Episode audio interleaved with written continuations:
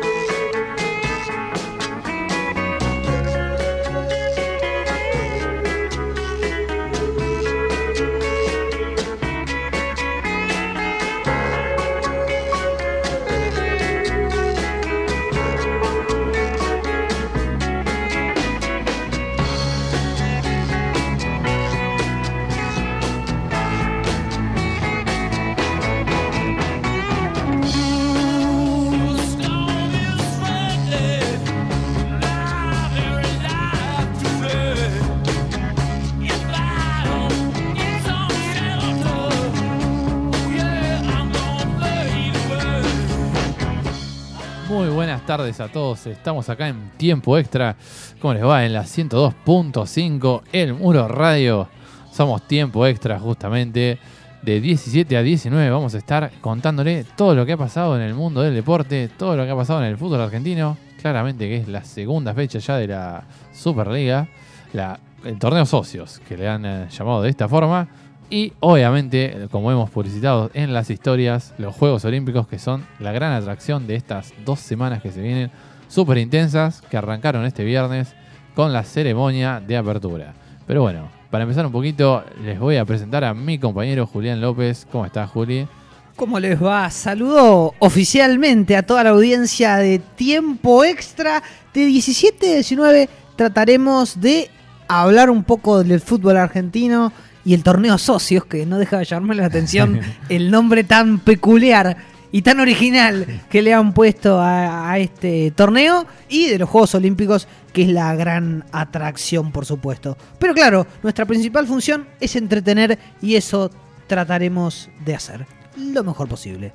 Así que bueno, para empezar un poco, vamos a arrancar este bloque del programa de Tiempo Extra hablando un poco de lo que fue por ahí el fin de semana y el fútbol argentino. Lo que fue eh, la gran victoria, creo, de River Plate 4 a 0 contra Unión de Santa Fe. Una victoria que por ahí muchos no lo esperaban porque River no venía jugando tan bien, a pesar de haber levantado en la Copa Libertadores un resultado adverso, eh, un empate que le habían sacado en el Monumental. Un River clasificado, el único entre los ocho mejores, el único argentino entre los ocho mejores. Y que ayer, la verdad, de la mano de Gallardo y en cancha de la mano de Suárez, de Carrascal, ¿por qué no? De Brian Romero, el nuevo, la nueva incorporación, el delantero que viene pagando por ahora se, con creces su refuerzo. Y bueno, un River que se ha, la verdad, ha vuelto a jugar bien como, como Marcelo Gallardo quería. No sé, Juli, ¿cómo lo, cómo lo estuviste viendo? Yo creo que principalmente el fútbol es, antes que nada, un deporte anímico. Como todos los deportes, al menos en este mundo y para los humanos, para las personas, es anímico. Por lo tanto, los resultados, de acuerdo a cómo se den, influyen en este estado anímico para bien o para mal.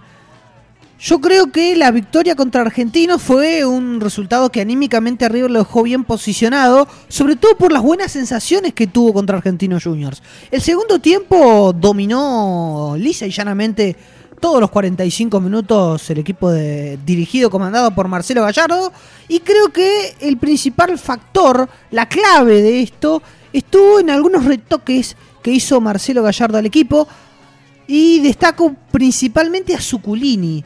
El ingreso de Suculini al lado de Enzo Pérez le otorgó a River ciertas seguridades que no estaba teniendo en ese palo y palo constante que te propone River. Eh, le aportó más tranquilidad a la defensa y un respiro a Enzo Pérez, que generalmente juega solo de 5. Esta vez se está pudiendo adaptar. Otras veces lo recuerdo con Poncio chocándose, no funcionando de la mejor manera. Suculini lo hizo bien a Enzo Pérez, que ahora tiene control de la pelota un poco más adelante y empieza a meterse más en la construcción de juego, o al menos lo intenta. Eh, y otra de las cualidades que a mi criterio hacen que River esté jugando un poco mejor, se esté soltando, es que es- está un poco más calmado, está un poco más paciente en la generación de juegos. Se dio cuenta que en el palo y palo y en el mano a mano permanente venía sufriendo y ahora se toma un tiempo más. Carrascal ha aportado eh, mejores sensaciones en esta construcción de juego y lo veo mejor que en partidos pasados. Pero me gustaría escucharlo a usted si opina igual o lo contrario. Le vino muy bien la charla de Marcelo Gallardo eh, justamente con Socurini que se iba a ir al Cremonese de la Serie B de Italia, la verdad. Eh, un club que, más allá de estar en Europa, no está a la altura de lo que es eh, una primera división de Argentina, claramente. Bueno, más allá de, sí, Europa, puede llegar a ascender, un equipo bastante chico. Creo que Sucurini encontró un lugar en el esquema de Marcelo Gallardo, que veremos si lo mantiene. Pero bueno, al menos por ahora viene jugando de titular ya dos partidos seguidos. Eh, creo que lo ha hecho de buena forma, sí, como bien decís. Y eso, bueno, eh, tiene por ahí a alguien que lo está respaldando. De a poco se van amoldando, obviamente. Es algo que con el correr de los partidos se va a ir viendo si realmente es del funcionamiento eh, para, esa, para ese esquema o no.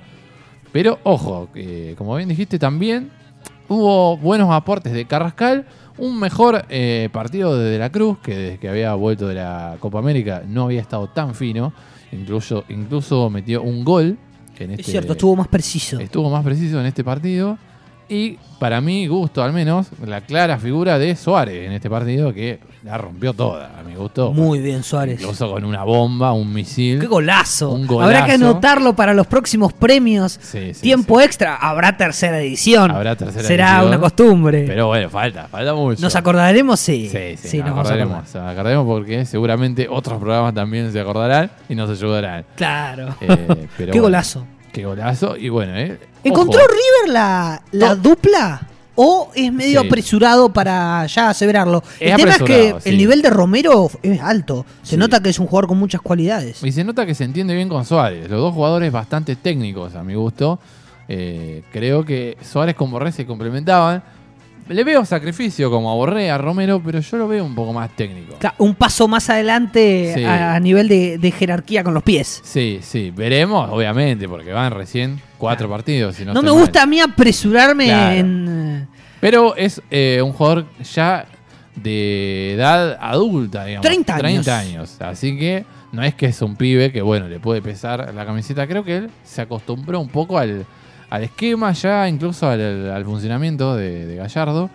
Y que, bueno, le da en eso, le juega a favor.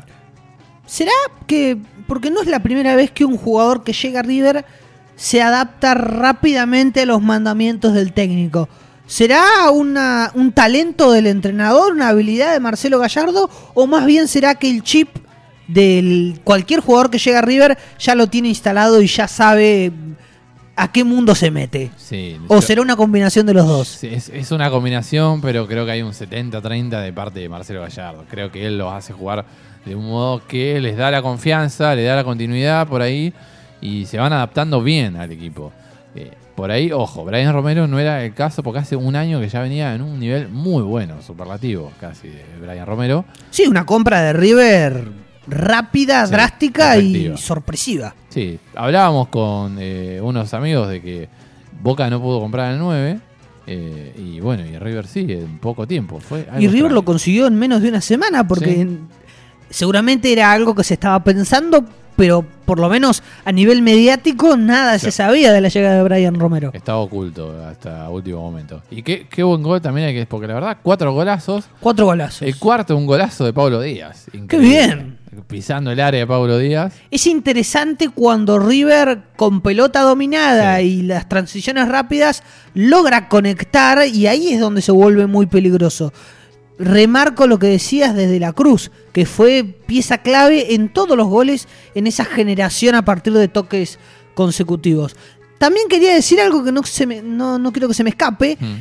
Que celebro eh, la espalda que ha tenido Gallardo y cómo se ha encargado de bancar y lo sigue haciendo con Carrascal Sí. ha tenido una oleada mediática en contra, una crítica bastante feroz en algún momento que prácticamente le estaban cerrando la puerta en lo que podía ser el equipo titular del River. Gallardo le dio tiempo, lo banca, sabe cómo llevarlo, alguna vez lo dejó en el banco, quizás bien merecido porque no tenía eh, el nivel necesario como para ser ni más ni menos que el 10, El 10. pero lo ha bancado y le ha dado minutos y quería resaltarlo. Muy bien Gallardo en ese sentido. Sí, la verdad que ayer jugaron casi todos 10 puntos. Incluso eh, la dupla Pablo Díaz con David Martínez se va cada vez asentando más. También una buena noticia para River. Y Angileri que está en un nivel muy bueno. La verdad que es por ese lado es casi eh, una espada que le van clavando al rival. Eh, y bueno, Montiel que de a poco creo que se va a ir acostumbrando. Por ahí es el que por ahora no viene encajando del todo. Viene con un freno de manos puestos, al Sí. menos. No es el Montiel No. pre-Copa América. No, no, todavía no, pero bueno, veremos porque igualmente la final en la Copa América jugó, jugó muy bien, así que bueno, posiblemente vuelva a su nivel. Habría que ver. Le sigue, por lo menos a mí me, me parece, aún con ciertos altibajos, Sí, que en nivel de juego River sigue siendo el top eh, en el fútbol argentino. Agregaría algunos otros. En cuestión de juegos, no resultados. Son dos cosas distintas.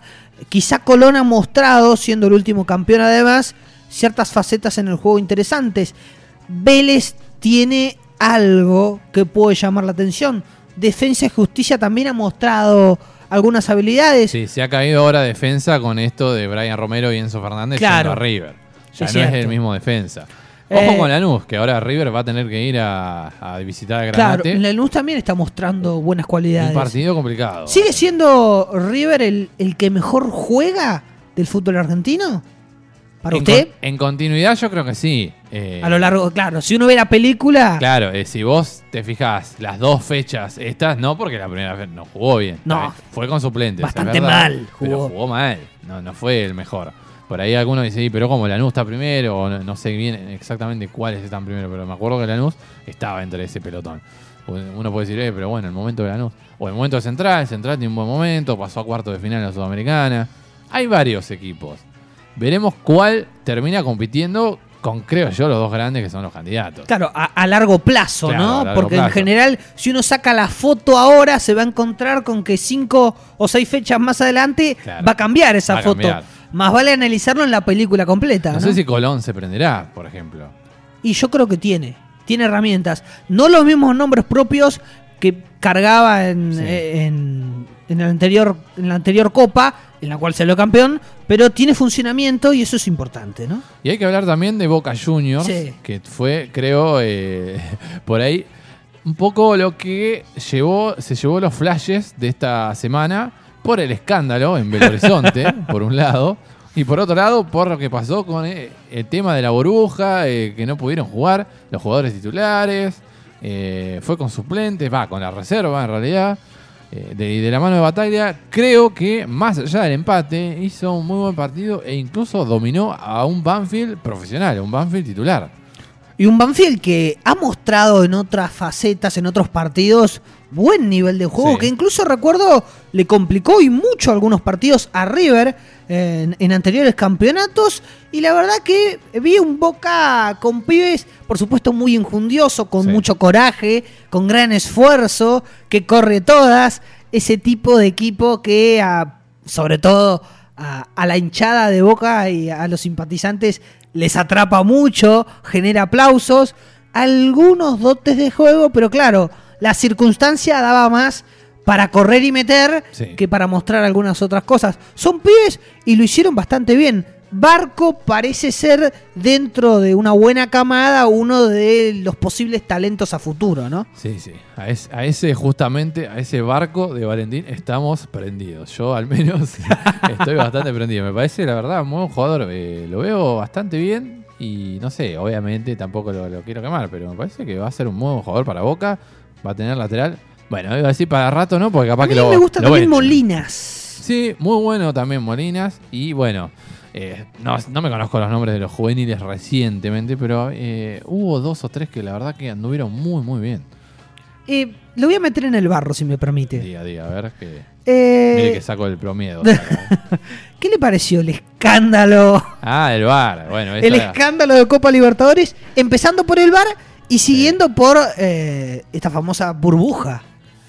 ¿Qué opinión tiene de todo esto? Sí, pero primero y principal, lo que me parece nefasto terriblemente es el tema de Cassini, Bermúdez, eh, Somoza ir todos como espartanos al ataque contra el. Me hizo acordar a Fantino con Espartano. Claro, con- con- con- contra los policías de Brasil, que tampoco me, me parece para nada bien la actuación de, policial de, de los brasileros, pero ya eso me parece una vergüenza. Esa parte, sacando esa parte que ya es horrible, nefasta, eh, gente grande incluso, no sé, es como... Y, que- y no solamente gente grande, porque a lo sumo en cuestiones de edad cualquiera puede Sí, perder sí, los sí. estribos, sino que Pero- perdieron su condición de rol, son dirigentes. Claro, eh, son no se están acordando, no se están acordando de eso. Tienen que dar el ejemplo, yo creo, a los jugadores. Mismo, eh, bueno, está Sandés también, el lateral. Bueno, hay un montón de juveniles. ¿Y cómo le estás dando un mal ejemplo? Si uno ve las imágenes, eh, cuando el conflicto empieza, eh, se crea, no hay jugadores, simplemente Son hay, ellos. hay uno que venía de, de dar una nota, Sí. una nota, por supuesto, con la bronca del caso, pero nada Sí, sí. fuera de tono. Y, y son todos dirigentes los que están allí. Que pareciera que se están enfrentando al vestuario de eh, Mineiro y a partir de ahí se empieza a armar una gresca que terminó realmente mal. Terminó con vallas volando, alguna heladera que parecía que volaba también por ahí. Un desastre, de parlantes. Sí, sí, sí. La verdad que un, un- un- un quilombo atroz, Eh, hay que decirlo así. sí. Terrible. Y de lo del bar, la verdad, para mí tendría que haber pasado Boca Juniors, porque, no sé, eso no me parece algo cobrable, no sé, ya se, se embarra demasiado el juego, no, no, le pierde continuidad, no, no, la verdad que no estoy de acuerdo para nada en el bar en ese sentido. Eh, hay que decir que sí, el primer partido, la verdad que no era falta. No. En, eh, en el centro del área no había falta, era gol de boca lícito. En ese sentido es inentendible la decisión. Y me parece que para con el VAR habrá que ponernos de acuerdo. Sí, Porque yo creo que uno de los grandes problemas y conflictos que tiene el fútbol argentino es que las desigualdades las aceptamos de acuerdo a quién le toca sí, y no por ser desigualdades. Es decir, si yo soy de Boca y a River le pasa lo que le pasó contra Palmeiras, que tres goles fueron anulados por el VAR, yo lo festejo, pero si me pasa a mí contra Mineiro no lo festejo y me caliento y digo que es un robo, ahí, ahí no nos estamos poniendo de acuerdo. Digo, si nos parece, y en esto me incluyo, me parece a mí, que no se puede anular un gol porque un pelo te creció de más o porque la uña no te la cortaste a tiempo, bueno, vayamos en esa línea. Ahora, no nos pongamos contentos si al contrario lo perjudican y no nos enojemos porque a nosotros nos perjudican. La regla debe ser igual para todos y creo que esto que digo es una ley, es un valor que en el fútbol argentino ha arruinado Sí. todo tipo de espectáculos, no solamente con el tema del, del VAR, sino para absolutamente todo. sí, sí, en este momento pasa eso mismo que decís, que bueno, obviamente. eh, en un momento se- los hinchas de Boca claramente festejaron el gol anulado de Montiel y todo aquello que pasó en Palmeiras, en San Pablo. Y bueno, y ahora obviamente, sí, sí, se, se han eh, encolumnado en quejarse. Y bueno, para mí, qué sé yo, en... Digo, porque es fácil decir que nos robaron. Claro. Siempre fue fácil Sí. decirlo. Es que igualmente yo creo que en los dos casos fue polémico. En los dos casos, eh, River en aquel caso mereció pasar y Boca en este caso mereció pasar. Yo creo ¿eh? que el primero podría adjudicársele más la palabra, en el primer caso, que Sí. fue en la falta que no existió, Sí. algo parecido a un robo. No me atrevo a decirlo, para mí es un error grave, un gravísimo. error grave. Sí, sí. Y en el segundo caso, la realidad es que se han anulado así Su- miles de sí, goles. súper subjetivo. Pero bueno. eh, Yo no estoy de acuerdo. a mí me yo- parece que yo no, interfiere en nada. No, sí, en no- absolutamente no nada. Es inentendible. Pero si volvemos para atrás, hay millones de casos Sí, sí, así sí. en el bar. Entonces creo que No nos podemos poner minuciosos y cortar el partido a cada rato porque cobramos 10.000 penales también. Claro. No, es pierde el sentido casi del juego. Es decir, eh, en general, si no me equivoco, el offside existe cuando vos con alguna parte de tu cuerpo estás sacando ventaja. Claro. Si vos no te cortaste las uñas, no creo que estés sacando demasiada ventaja, por tomarlo en términos humorísticos. Entonces creo que si vamos a hacer un reclamo, vayamos todos en esa línea que estamos de acuerdo. Eh, no estamos perjudicando a nadie por medio tobillo. Sí estamos perjudicando si tenemos un pie adelantado, una pierna adelantada. Son cuestiones, me parece, unánimes en ese sentido, pero no nos pongamos en esta cosa tribunera, en esta cosa fácil, vende humo, de decir a Boca todo, a River nada, a River todo, a Boca nada. Y para cerrar con este tema, eh, lo de la burbuja, sinceramente, si le pasó a River lo de los casos de COVID y le pasó a Banfield y a otros clubes anteriormente, creo que no estuvo mal hacerlo jugar a Boca con los juveniles, siendo que a los otros equipos también se lo hizo jugar con los juveniles. Yo creo que en verdad en todos, en todos los casos habría que suspender el partido y posponerlo.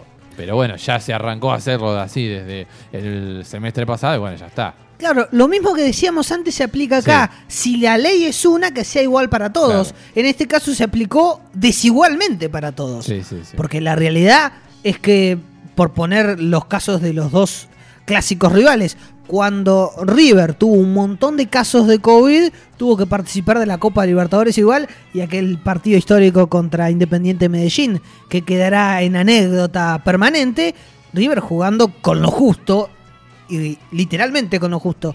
Y en este caso no es por COVID, pero es por prevención, que se sabía si alguno de esos jugadores llegaba a estar gestando la enfermedad, lo que podía pasar si jugaban. Entonces, es injusto, es injusto. Lo fue durante toda esta temporada. Sí. Bueno, y para cerrar este bloque, les recordamos que nos sigan en arroba tiempo extra bajo FM. Y también le queremos mandar un saludo a Kimei, que por ahí nos está, escuchando, que bueno, acaba de perder el clásico 0-3 Atlanta con Chaca, pero bueno, igualmente le mandamos un saludo para que se anime un poco. Eh, bueno, ¿qué va a Y para dar alguna noticia brevísima en este final, podemos decir que si están entusiasmados y tienen ganas de seguir viendo el fútbol argentino, en 40 minutos más o menos juegan Talleres Arsenal a las 18 horas para ya casi ir cerrando esta ¿eh? segunda fecha, claro. Y 2015, un poco más adelante ya en el tiempo, ahora sí, concluyendo la fecha como último partido, Argentinos Newells, que ese puede estar interesante, la verdad. Interesante. Bueno, bueno, seguiremos con el programa mientras nos vamos a una pausa.